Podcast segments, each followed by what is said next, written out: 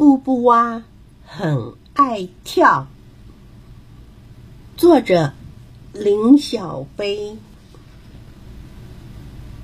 布布蛙跳得很轻松，正着跳，倒着跳，斜斜的跳，横横的跳，直直的跳，又像走，又像跳，跳得很慢，跳得很快，跳得很高，就是不敢跳下水。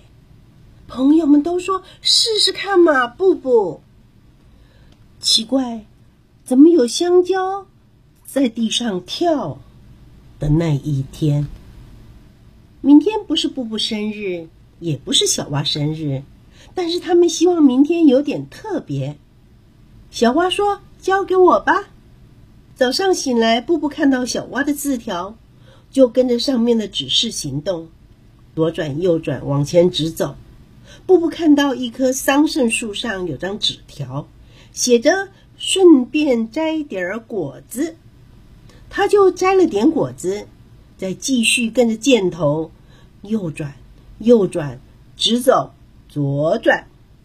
这次有张字条要他往前一点点，再左转，还说顺便摘香蕉。布布看到树上有一大串的香蕉，马上就瞄准最顶端跳过去。跳了才知道。顶端太高，没那么容易。不过每跳一下，他就闻到又香又甜的味道。哇，这香蕉一定很好吃！布布不忘他跳高的诀窍，先在原地周围多跳几下。当他感觉到双脚里面各有一颗球，就鼓足气往最高的地方跳去。可惜还是失败。不过。他还是没有放弃，他锁定另外一个目标，最下层最漂亮的那根香蕉。他发现那是整串香蕉当中最香的。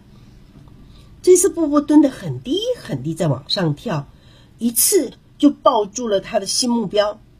接着把脚踩在隔壁的香蕉，再用力拉长身体，一直撑，一直撑。布布终于摘下了香蕉，那么辛苦摘到的香蕉果然很香很香。布布抱着它，继续跟着小蛙画的箭头前进。就算看到有一张字条写着“请坐在石头上吹吹风再走”，布布也停不下来了，因为他怕自己会忍不住当场把香蕉给吃光光。即使他听到有声音说。奇怪，怎么有香蕉在地上跳？他也没有停下来解释是怎么一回事儿，只是拼命的往前跳，跳，跳，跳着跳着，阳光有些强了。布布想着，待会儿野餐一定很热，早知道就跟小蛙说，还是待在家里比较好。没想到箭头竟然带他回到了他们家的后院。野餐结束了吗？布布跟错箭头了吗？小蛙画错箭头了吗？可是小蛙和朋友们就站在后院的栅门边跟布布招手呀。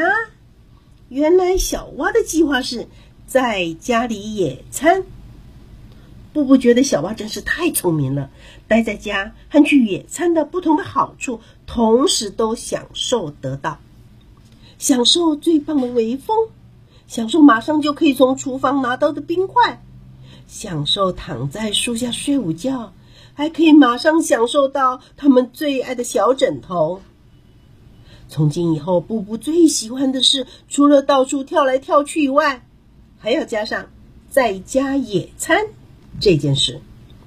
一边微笑着，一边吃着桑葚和香蕉。布布想到了一件事，他说。哎，小蛙，我们在家里野餐，为什么你还要叫我绕一大圈呢？小兔生日的那一天，布布种了一盆花，是要送给小兔的生日礼物。他在春天种下种子，天天开心的照顾和等待，小种子们慢慢的发芽、长高、抽出叶子。抽出更多的叶子，冒出了花苞，冒出了更多更多的花苞，终于啵啵啵啵开花了。那是蓝色的，星星形状的花。小蛙忍不住想要一朵。走去小兔家的路上，好多朋友都称赞布布是绿手指。他听了又乐得把花一朵一朵的送给大家。他们快要到小兔家时，花盆里只剩下孤零零的一朵花。布布才突然的清醒。小蛙问：“要我把头上的这朵插回花盆里吗？”这样活不了的啦！布布这时后悔也来不及了，一着急他又摔了一大跤，盆子里最后的一朵花也折断了。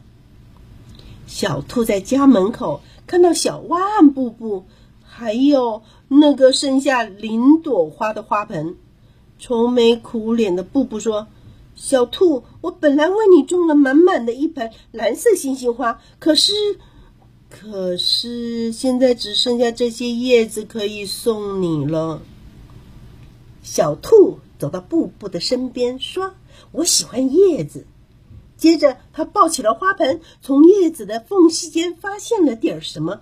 哇！叶子下面好多小小的蓝色的点点呀，好像一闪一闪的星星耶！布布凑近一看，哦，小兔，那些是刚刚冒出来的花苞呢。小兔说：“你真的是很厉害的绿手指，布布。”谢谢你这么棒的礼物，小花说：“嘿，还有我的小兔，祝你生日快乐！”这个故事就说完了。